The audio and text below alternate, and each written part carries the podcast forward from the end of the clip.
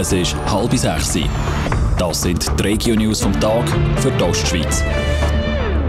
Im Studio ist Nina Frauenfelder. Das Konzert von rund 5000 Rechtsextremen im Toggenburg beschäftigt die St. Galler Staatsanwaltschaft.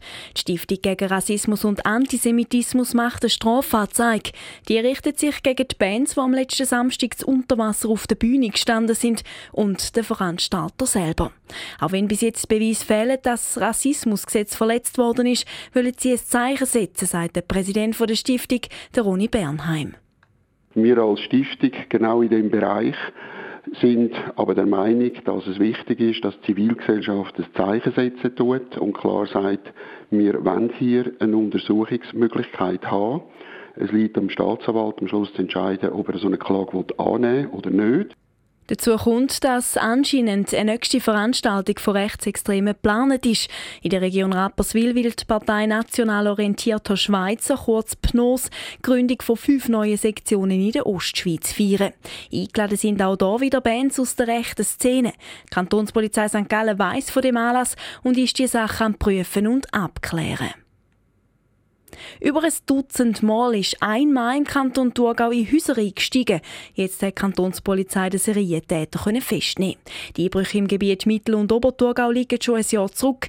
Seine Masche sei immer die gleiche, sagt Matthias Graf von der Kantonspolizei. Der 37-jährige Mazedonier ist meistens über unverschlossene Aussentüren in Häuser oder in Wohnungen eingeschlichen, hat dort nach Portemonnaie und äh, Bankkarten gesucht und hat dann teils auch noch PIN-Codes dazu gefunden und hat Geld abgehoben dann beim Bankomat.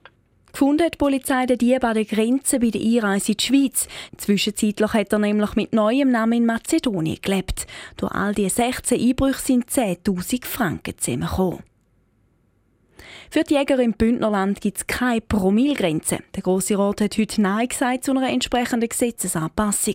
Durch diese Anpassung wäre gesetzlich festgeschrieben worden, dass Jäger nicht mehr Alkohol im Blut dürfen haben als Autofahrer, also 0,5 Promille.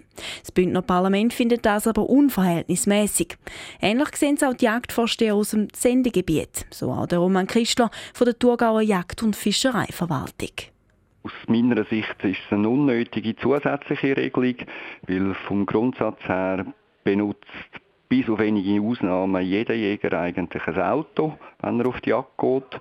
Und über das Autofahren und über das Strassenverkehrsgesetz ist bereits schon Promille-Regelung eingeführt.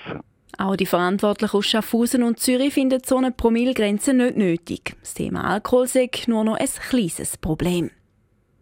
Auf einer Baustelle in der Stadt St. Gallen ist ein Arbeiter unter eine Betonplatte gekommen. Dabei hat er sich so schwer verletzt, dass er im Spital gestorben ist. Passiert ist der Unfall gestern Morgen. Wie die Stadtpolizei schreibt, ist die Betonplatte über eine Tonne schwer. Radio Top. Dies Radio für die Ostschweiz.